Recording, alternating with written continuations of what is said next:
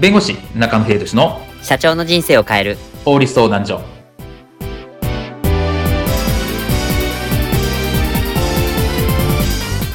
こんにちは弁護士の中野秀俊です。こんにちはアシスタントの堀内隆です。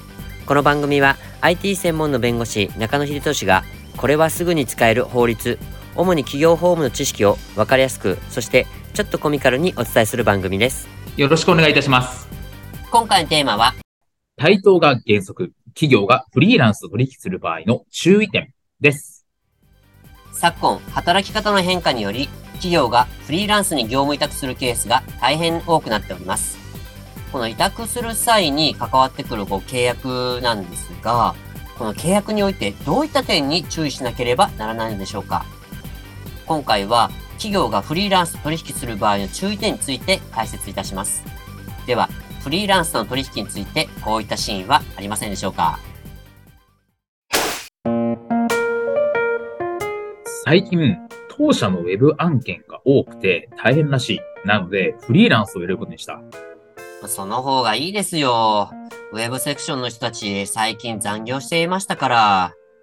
ということで早速募集したら応募があったんだよ。デブドリさんからだ。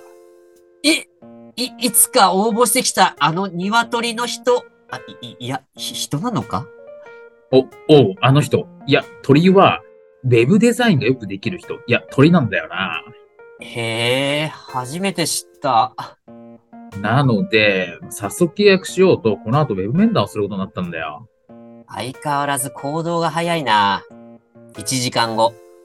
こんにちは、デブドリさん。こんにちは。お久しぶりです。早速ですが、ウェブデザイン業務の契約に取り掛かりたいと思ってまして、ガッテンです。では、契約書の読み上げを。おい、堀高。では、読み上げます。ご契約第1条。株式会社未来オレは、10分後。以上です。いかがでしょうか？やってもらえますかね？あの、ちょっと疑問点が、ここと、ここと、ここ、ここと、ここと、ここも、あと、報酬も、報酬は時給換算で1500円だから悪くない数字だと思うんですが、あの、我が国の報酬最低時給は、時給換算で6500円っす。な、そして、取り国にも、帰国の下請け法と労働基準法が適用されるっす。そして、契約を持ちかけられた方が方が契約できる都合のいい契約法が取り国にあるっす。多分。な、なんすかその逆違い法権的なものは？今回のテーマは、対等が原則、企業がフリーランスと取引をする場合の注意点についてお話を伺います。はい。今回のテーマ、企業がフリーランスと取引する場合の注意点なんですけど、どのような点で注意しなければならないのでしょうか？そうですね。まずあの、下請け法の適用があるかどうかっていうことだと思ってます。はい。で、下請け法については、まあ、資本金の要件というのと、まあ、業務の要件っていうのがあるんですね。はい。で、まあ、ぎ業務の要件はちょっと細かく言うとあれなんですけど、例えば、ウェブ系の案件を外注する場合は、この下請け法に入ってきます。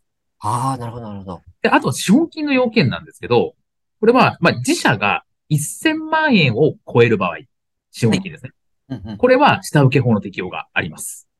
あなるほど。発注側の資本金が1000万超える場合ってことですね。そうですね。その場合はフリーランス、個人の方を使う場合。は下請け法の適用になるので、これは下請け法を意識しなきゃいけません。なるほど。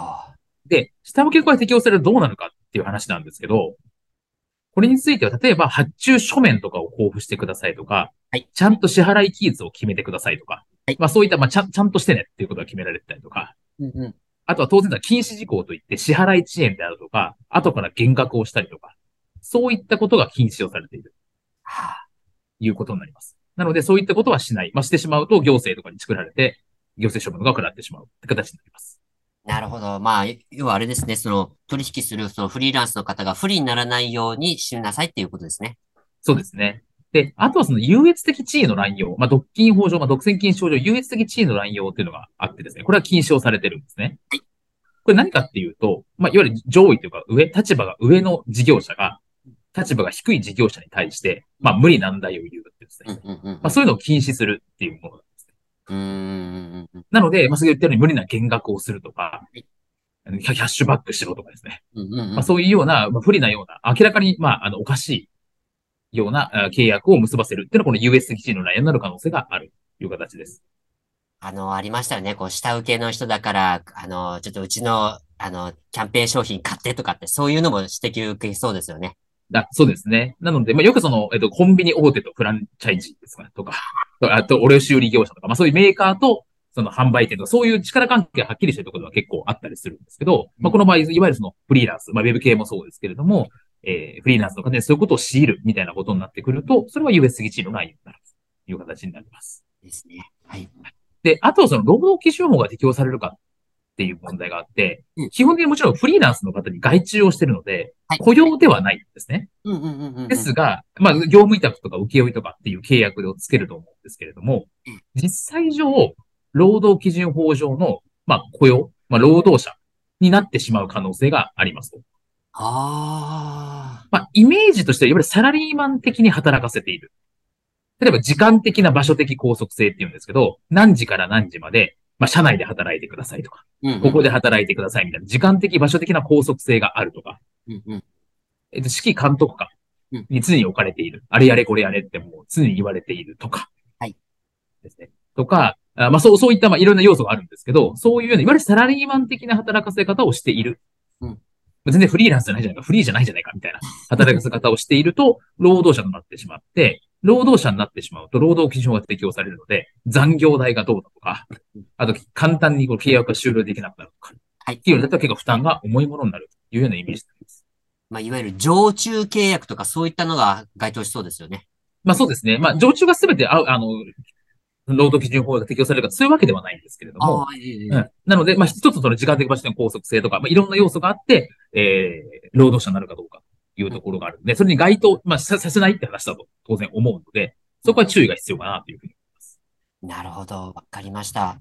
まあ、なので、この、ね、フリーランスと契約、まあ、フリーランスの方なので、契約はしやすいというところはあると思うんですけど、ちょっとこの下請け法や、それからこの優越的地位の乱用がないかというところ、そして、労働基準法に当たるのではないかというところは、あの、しっかり明確にして、対等な契約ですね、を結んでほしいと思います。はい今回の弁護士中野秀俊の社長の人生を変える法律相談所はお役に立てていただけましたでしょうか？企業活動において気がつかないうちに違法になっていることやちょっとした法律の知識があれば一気に打開できるそんな法律のエッセンスをご紹介していきますのでこの番組をフォローいいねをお願いいたします。よろしくお願いいたします。ではまた次回をお楽しみに。ありがとうございました。ではまた